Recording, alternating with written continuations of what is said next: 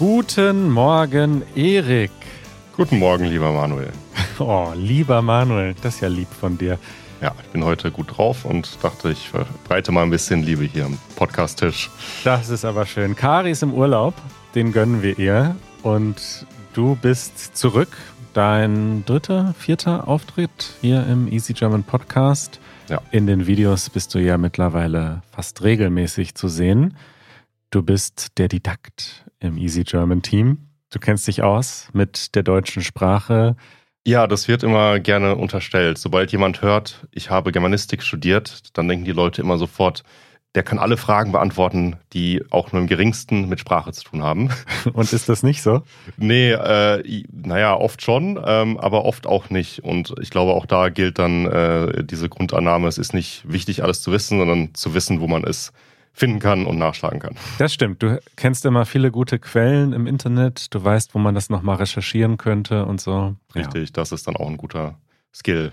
Ja, und weil das so ist, haben wir uns heute etwas Besonderes überlegt. Thema der Woche.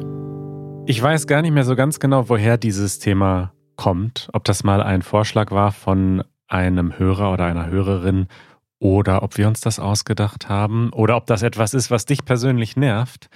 Es geht um Fehler, die Deutsche oder Menschen, die muttersprachlich Deutsch sprechen, häufig machen.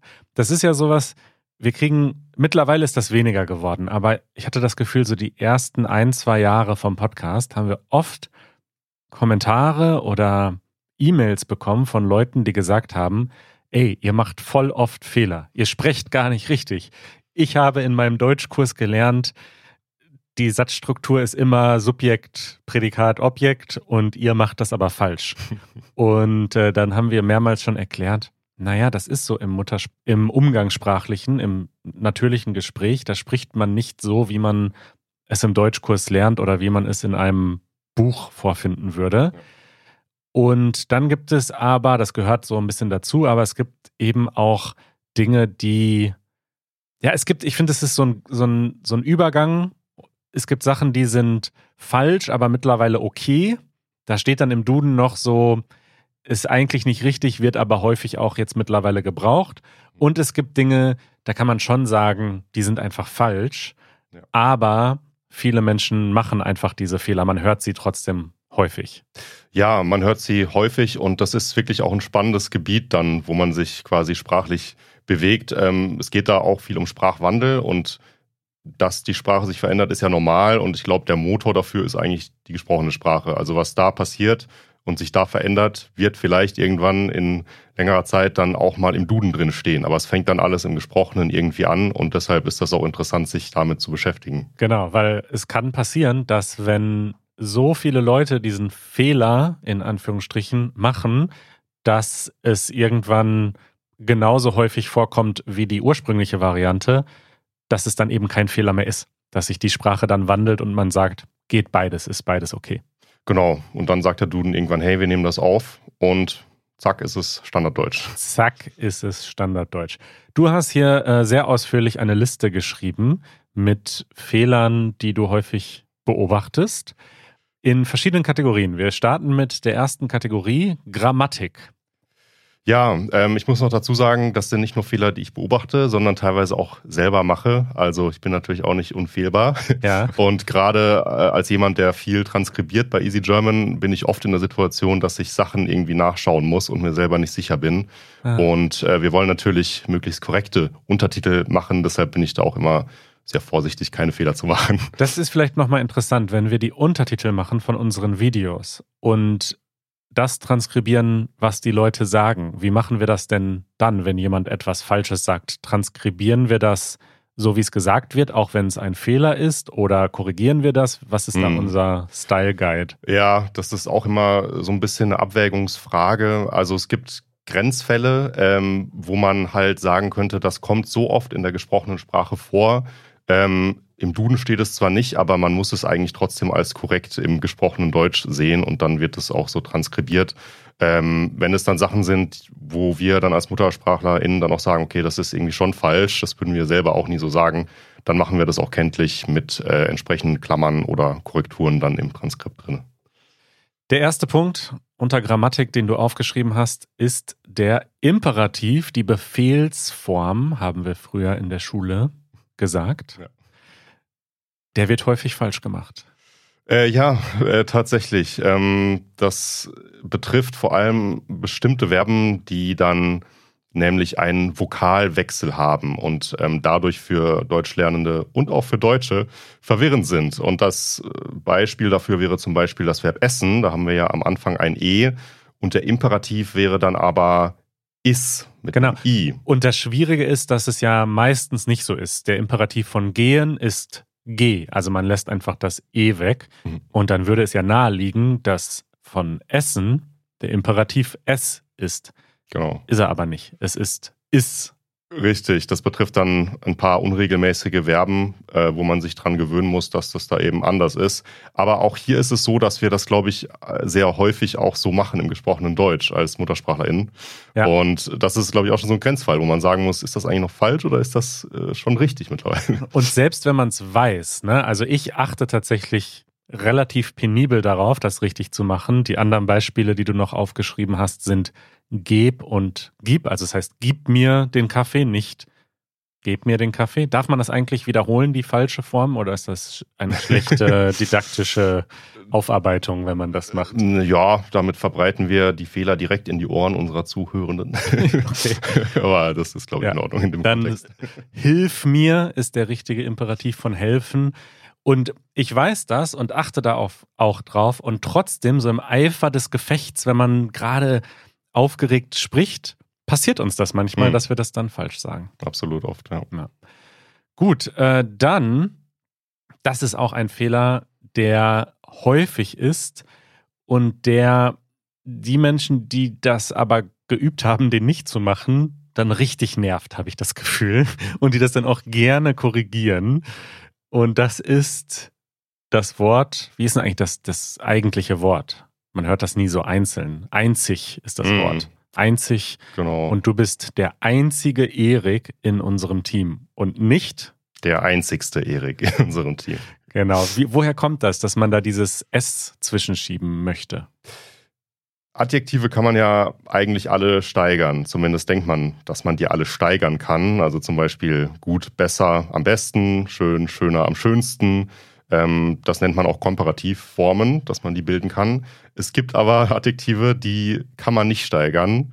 Und dazu gehört eben auch einzig, weil, naja, einzig bedeutet eins, eine Sache, eine Person. Und wie willst du das noch, noch äh, verstärken quasi? Das geht eigentlich äh, von der Bedeutung her schon mal gar nicht so gut. Ja, okay. Das heißt, man versucht dieses Einzige zu steigern, indem man der Einzigste sagt. Mhm. Das geht aber nicht, denn der Einzige ist der Einzige. Es gibt nicht einen, der noch einziger ist. Ja, genau. Es gibt noch ein anderes Adjektiv, wo mir das häufig auffällt. Ähm, was ist das denn nochmal?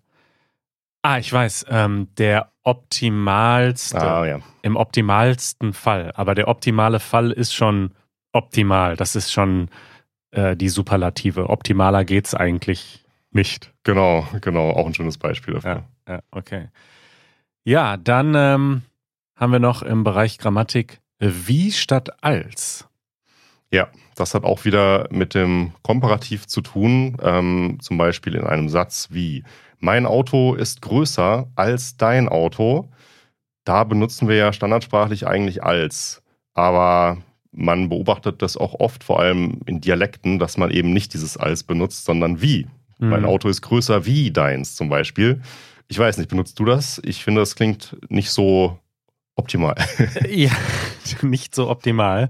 Nee, optimaler ist es, wenn man äh, das als benutzt. Ja, ich benutze das auch nicht. Ich kenne das aber. Ich bin ja im Münsterland, aber schon eher Ruhrgebiet. Das sind so zwei Regionen im Westen von Deutschland, die ähm, aneinander grenzen. Und im Ruhrgebiet, da hört man das sehr, sehr viel. Also zum Teil ist es auch so eine regionale Sache, so ein bisschen vielleicht auch so in bestimmten Milieus, also in der Arbeiterklasse im Ruhrgebiet, in Anführungsstrichen, da hat man das früher oder würde es auch vielleicht heute deutlich äh, häufiger hören als, weiß ich nicht, unter Universitätsprofessoren. Mhm. So. Ja. Ja, ich kenne das auch nur ähm, hauptsächlich aus meiner Heimat, aus dem äh, südwestdeutschen Raum, wo man das sehr inflationär benutzt, also Ja. sehr häufig benutzt und ähm, ja, wo es eigentlich auch schon zu normalen, guten Umgangston gehört. Das glaube ich auch, dass das zum Beispiel in manchen Gegenden jetzt nichts ist, wo, wo man Menschen korrigieren könnte, also abgesehen davon, dass es ziemlich besserwisserisch wäre und irgendwie arrogant, ist das auch nichts, was die Leute als falsch empfinden dann oder ändern wollen würden, sondern das ist halt einfach so. So spricht man. Genau, genau, richtig. Ja. Wir würden es trotzdem jetzt nicht empfehlen, wenn ihr Deutsch lernt, dann solltet ihr schon das Als benutzen. Ja. Das wäre schön. Dann hast du einen Fehler aufgeschrieben, den ich interessant finde, weil ich tatsächlich ganz oft, wenn ich etwas schreibe, stocke und, und so stehen bleibe und mir das überlegen muss, was ist jetzt das Richtige. Hm. Und zwar Anfang dieses Jahres haben wir eine Reise gemacht, ist der korrekte Fall. Mhm. Und der Fehler ist zu schreiben Anfang diesen Jahres. Also ein N statt ein S am Ende des dieses. Ja, das ist ein spannender Fall und ähm, interessanterweise sieht man diesen Fehler auch sehr, sehr oft in den Medien oder hört ihn auch, zum Beispiel in den Nachrichten oder so. Ähm, in dem Fall ist das falsch, weil man da ein Genitiv hat und man kann sich vorstellen, wenn man jetzt statt diesen einen normalen Artikel nimmt, also das, dann würde es heißen Anfang des Jahres. Mm. Und die, dementsprechend muss dieses S auch bei diesem diesen dran sein. Mhm. Ähm, anders ist es, wenn ich jetzt sagen würde, Anfang nächsten Jahres, das wäre korrekt, ähm, weil das ein Ah. Adjektiv ist. Da funktioniert das dann anders. Da, daher kommt die Verwirrung. Anfang nächsten Jahres ist korrekt. Ja, da, da kann man es auch nicht austauschen dann. Nee, nicht, dass ich wüsste. Da geht dann nur die eine Option. Genau. Aber, Aber- äh, nächst, also Anfang nächsten Jahres, aber Anfang dieses Jahres, weil es eben auch Anfang des Jahres heißt. Genau, sehr verwirrend. Auch Ja. für Muttersprachler sehr häufig sehr verwirrend. Ja, ist auch nicht so schlimm, wenn man das falsch macht. Also würde ich mir jetzt gar nicht unbedingt versuchen zu merken. Ja. Was man sich merken kann, das ist ein guter Tipp, dass man versucht, den Satz irgendwie zu vereinfachen. Dass man das Wort, bei dem man sich nicht sicher ist, austauscht gegen ein einfacheres. Hm. Und dann hört man es manchmal, wenn man schon ein gutes Sprachgefühl hat. Mhm. Gehen wir mal zum nächsten Segment. Und das ist die Rechtschreibung. Das wird jetzt natürlich äh, vielleicht ein bisschen schwer im Podcast, aber wir haben ja auch ein Transkript für unsere Mitglieder. Äh, und das erste ist das Wort nämlich. Und das wird häufig mit H geschrieben von Menschen. Und den Spruch, den ich dazu gelernt habe, schon in der Grundschule, glaube ich, als ich das falsch geschrieben habe, war, wer nämlich mit H schreibt, ist dämlich. Klassiker, Klassiker, der einen immer wieder sehr, sehr stark daran erinnert, wie, wie dumm man ist, wenn man das falsch macht, ist natürlich Quatsch. Aber es ist eine schöne Eselsbrücke, um sich das zu merken, würde ich sagen. Ähm, ja, auch, glaube ich, ein relativ verbreiteter Fehler. Ähm, und ich glaube, das kommt daher, weil dieses Äh in dem nämlich lang gezogen ausgesprochen wird. Und oft ist es so, wenn wir einen langen Vokal haben, dass danach ein H steht. Und dieses H macht den Vokal dann eigentlich lang. Und in dem Fall haben wir einen langen Vokal, das Ä, aber es ist kein H dahinter. Und das verwirrt, glaube ich, die Leute, dass äh, man dann quasi da ein H reinmacht, weil man denkt, es ist ja lang eigentlich. Und wieso ist da kein H in diesem Fall? Ähm, das hat ein bisschen mit der Sprachgeschichte des Wortes zu tun. Ähm, das kommt nämlich von dem Wort, also es hängt zusammen mit dem Wort Name, also der Name. Und das Wort der Name hat ja auch kein H drin. Ähm, das A wird aber trotzdem lang ausgesprochen. Und wenn man das weiß, dass der Ursprung eigentlich Name ist oder auch namentlich als Adjektiv, ähm, dann kann man sich das vielleicht besser merken, dass man da kein H drin hat. Hm, okay, ich lese das mal vor, was du hier recherchiert hast. Nämlich ist von Nemeliche, wahrscheinlich sage ich das falsch, abgeleitet, was wiederum auf das althochdeutsche Namoli zurückgeht. Alles falsch ausgesprochen vermutlich. Beide Wörter heißen so viel wie mit Namen genannt oder namentlich. Sehr interessant. Okay, nämlich kommt von mit Namen genannt. Macht ja Sinn. Ja, macht Sinn. Man denkt nicht sofort daran, aber wenn man es weiß, dann ist es eigentlich klar. Übrigens, macht Sinn, haben wir jetzt beide gerade gesagt. Da wurde mir schon häufig gesagt, dass das auch ein Fehler sei. Oh je, ganz schlimm, ja. Da das ja ein Anglizismus ist, makes sense. Und dann wird dann häufig äh, gefordert, dass man das ergibt Sinn Hm. sagen soll, weil das dann korrektes Deutsch sei. Ich finde aber nicht, dass das stimmt, denn das ergibt Sinn. Das würde ich bei einer Matheformel sagen. So, ja, ich habe das hier mal durchgerechnet, ergibt alles Sinn, das Hm. Ergebnis ist korrekt. Aber wenn ich sage, was du da sagst, macht Sinn, Hm. finde ich das persönlich mittlerweile korrekt, Ja. auch wenn ich verstehe, dass es eigentlich kein korrektes Deutsch ist. Ja, äh, stimme ich dir auch vollkommen zu. Ähm, ich finde, die Leute, die sowas kritisieren, ähm, denen täte es gut, ein bisschen offener auch für solche Sachen zu sein und sich nicht an sowas irgendwie lange aufzuhalten oder drüber aufzuregen. Ich finde das toll, wie offensiv du hier heute bist. Äh, okay, dann haben wir die Wörter seit und seit. Schwierig, schwierig. Im Deutschen wird oft das D am Ende des, Satzes, äh, des Wortes wie ein T, genau gleich wie ein T ausgesprochen. Das ist mir aufgefallen, als ich Englisch gelernt habe und in den USA war als Austauschschüler und meine Aussprache immer besser wurde, aber ich sehr häufig ähm, das D am Ende eines Wortes zu hart ausgesprochen habe. Also im Englischen ist das D dann wirklich weich. Hm. I'm pleased. Hm. Man sagt nicht I'm pleased, Ja. aber Deu äh, viele Deutsche sagen dann I'm pleased, weil wir das so gewöhnt sind, dass man ein D auch wie ein T ausspricht. Deswegen werden die Wörter seit und seit, einmal mit D, einmal mit T, gleich ausgesprochen. Sie bedeuten aber nicht das Gleiche. Richtig, die sind grammatikalisch vollkommen unterschiedlich und damit kann man sich's merken. Ich habe leider keinen äh, sinnvollen Spruch oder eine Eselsbrücke dafür, ähm, aber das seit mit einem D am Ende, das ist halt einfach vom Verb sein ähm, die ähm, zweite Person, Plural, ähm, ihr seid. Ja. Und das andere seid, das ist eine temporale Präposition. Da sagen wir zum Beispiel seit drei Jahren äh, trinke ich keinen Kaffee mehr, zum Ja. Beispiel. Also seit gestern seid ihr toll, dann ist es erst mit T und dann mit D muss man sich selbst eine Eselsbrücke bauen. Genau. Das Wort Eselsbrücke ist übrigens ein schöner Ausdruck. Ich weiß nicht, ob wir den hier schon mal erklärt haben. Äh, Was ist eine Eselsbrücke? Eine Eselsbrücke, das ist quasi ein Satz, der einem dabei hilft, sich eine Sache zu merken, die vielleicht eigentlich schwierig ist, sich zu merken. Auf Englisch würde man sagen Mnemonic. Und äh, das kommt daher, dass man ähm, das Esels, Esel früher als Lastentiere genutzt wurden. Also die haben Dinge getragen, äh, manchmal auch heute noch. Und die sind aber wasserscheu. Da musste man Brücken bauen, äh, um über, also mit dem Esel über, übers Wasser zu kommen. Und das waren dann Eselsbrücken Ah Ja, oder einen Umweg gehen. Ja, und dann, ich verlinke hier mal so einen Artikel von der Sendung mit der Maus, wo das erklärt wird, die Herkunft dieses Begriffs. sehr schön. Wir machen weiter mit unseren Fehlern. Ähm, dann haben wir als nächstes den Standard. Ja, auch ein sehr häufiger Fehler, der geht, glaube ich, von seiner Art her in die Richtung wie das Seit versus Seit. Man hört halt nicht, ob es am Ende ein D oder ein T ist. Man muss es wissen.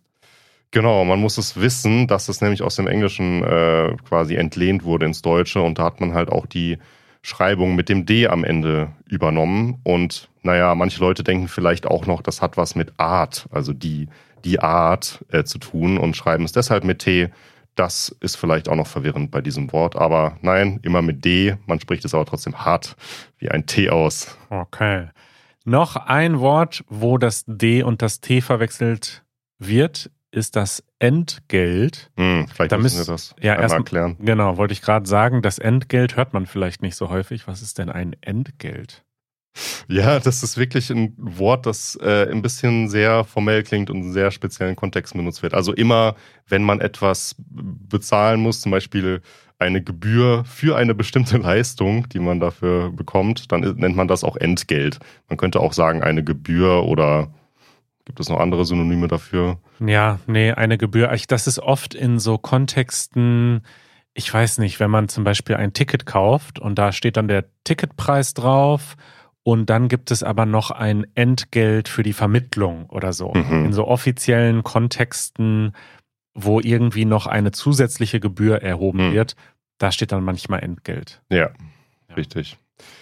Ja, und das äh, ist auch ein Wort, was wir aufgenommen haben, weil viele Leute schreiben das nämlich falsch. Und Aha. zwar, jetzt muss ich selber nochmal gucken. Mit D wird es häufig geschrieben, weil die Leute Ja. denken, dass es von Ende kommt. Das ist irgendwie das, das letzte Geld, Ja, das Entgelt. Das ist aber falsch. Es ist das Entgelt mit T. T. Und kommt von einem Verb, äh, das heißt entgelten. Das ist genauso antiquiert wie das, wie das Substantiv. Ähm, ja, auf Englisch würde man vielleicht sagen to, wie spricht man das denn eigentlich aus, ey? Recompense. Recompense. Recompense. benutzt man wahrscheinlich auch nicht mehr. Ja, Ja. okay.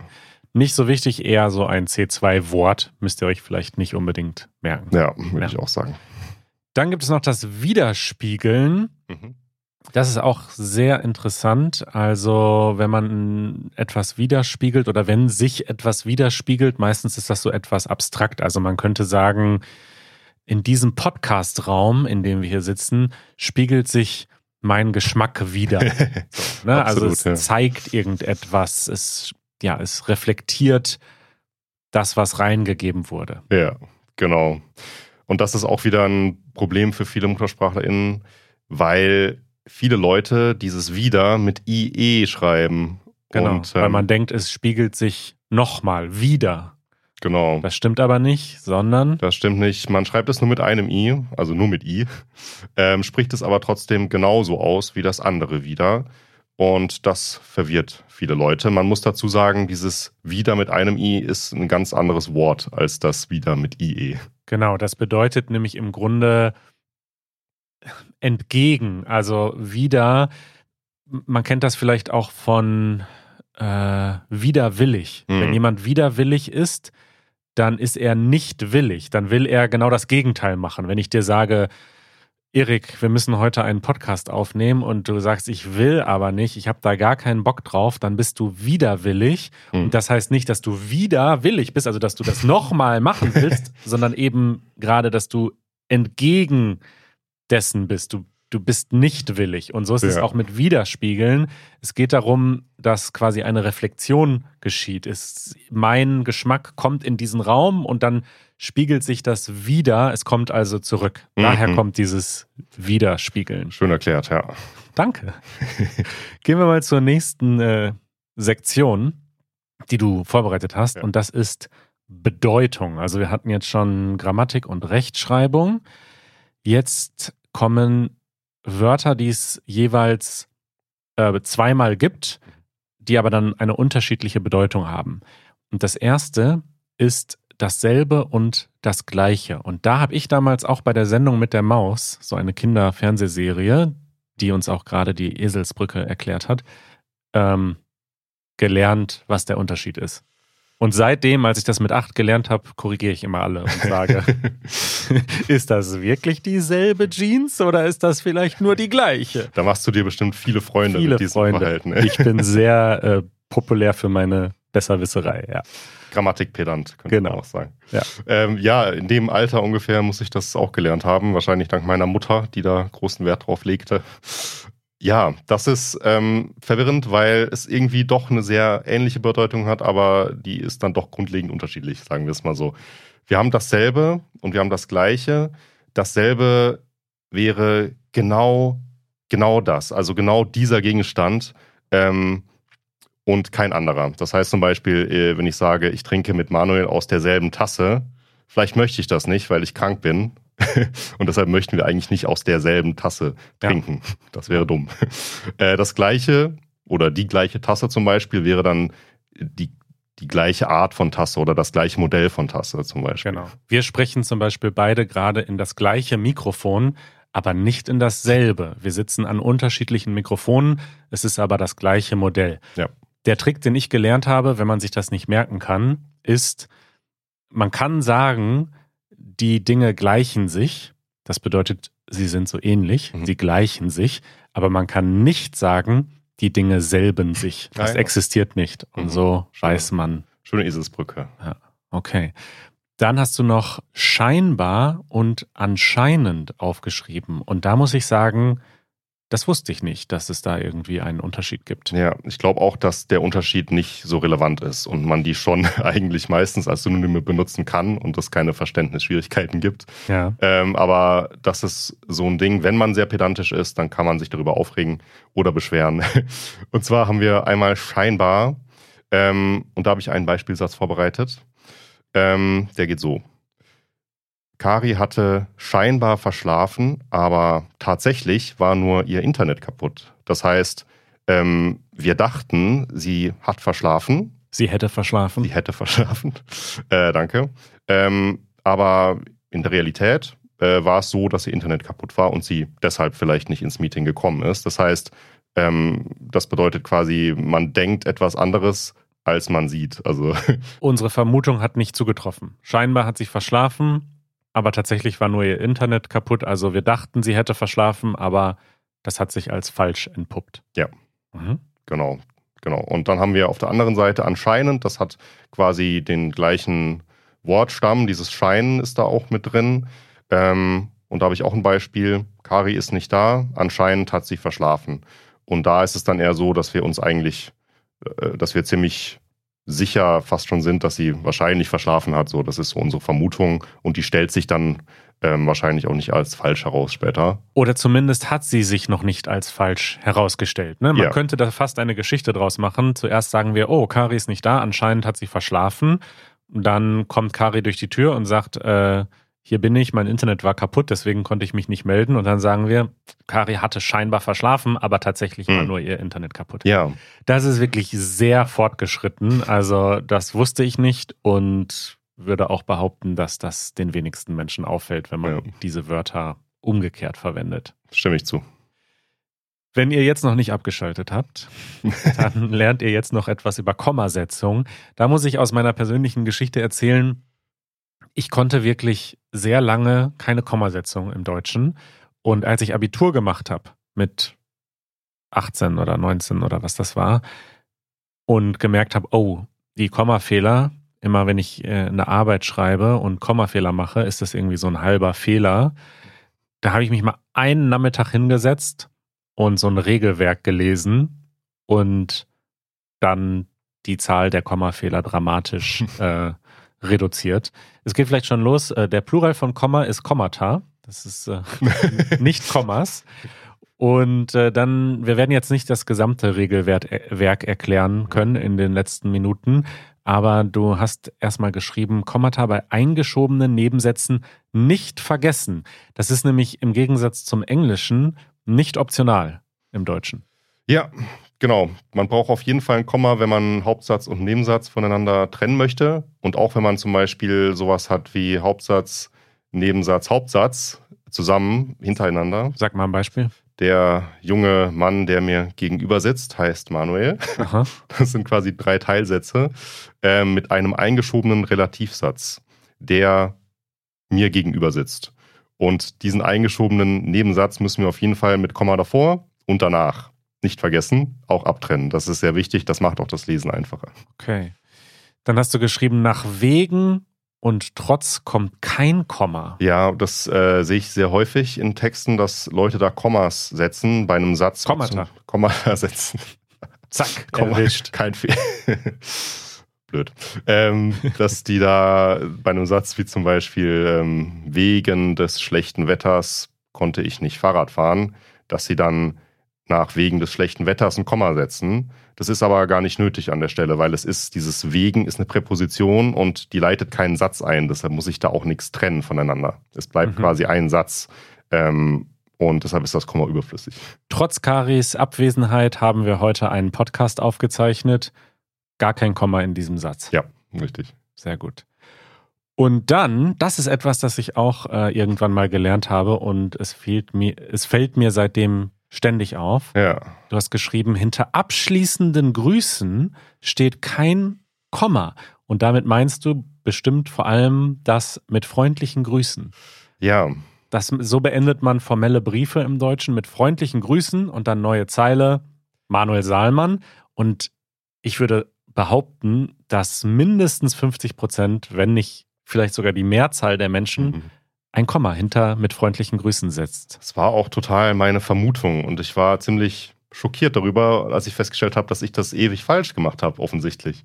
Ja. Ähm, aber ja, da kommt kein Komma danach. Und dasselbe gilt wohl auch für viele Grüße. Da kommt auch kein Komma danach. Und das ist irgendwie echt verwirrend, weil bei der Grußformel in einem Brief oder in einer E-Mail, zum Beispiel, sehr geehrte Damen und Herren, da kommt danach auf jeden Fall ein Komma. Ah, ja. Aber bei der Grußformel, laut Duden, ist das nicht äh, angebracht. Ja, das ist gut. Also man muss sich merken, wenn man eine E-Mail oder einen Brief startet, dann lieber Erik, sehr geehrte Damen und Herren, sehr geehrte Frau Schmidt, äh, liebe Gemeinde, da kommt immer ein Komma. Und dann übrigens, im Gegensatz zum Englischen, wird klein weitergeschrieben. Den mhm. ersten Satz nach dieser Begrüßung, der, das hat mich auch am Computer so genervt, dass dann ganz oft das so automatisch korrigiert wurde, weil der Computer denkt, naja, da muss jetzt der Satz groß anfangen. Das ist aber nicht so, weil die Begrüßung quasi schon zum Satz gehört und wir starten dann klein im Deutschen und dann kommt der ganze Text und dann am Ende liebe Grüße, neue Zeile, Manuel ohne Komma. Ja. Erik, das war eine fantastische, ein fantastischer Abriss der Fehler, die auch wir manchmal machen. Was ja. ist äh, die Moral? Was ist, was würdest du empfehlen? Ähm, macht euch keinen zu großen Stress wegen Fehlern. Manche dieser Fehler sind gar keine Fehler und manche davon machen selbst MuttersprachlerInnen und äh, es lohnt sich nicht, sich darüber zu sehr aufzuregen. Genau. Manche davon ändern sich vielleicht und sind dann irgendwann korrekt. Aber es ist, mir macht das Spaß, auf sowas persönlich zu achten. Man soll natürlich nicht die anderen immer verbessern, damit macht man sich wirklich keine Freunde. Aber ich finde es schön, für mich persönlich darauf zu achten, dass ich den Imperativ korrekt bilde. Meistens. ja, finde ich auch gut. Danke, Erik, dass du da warst. Bis Gerne, bald. Hat Spaß gemacht. Tschüss.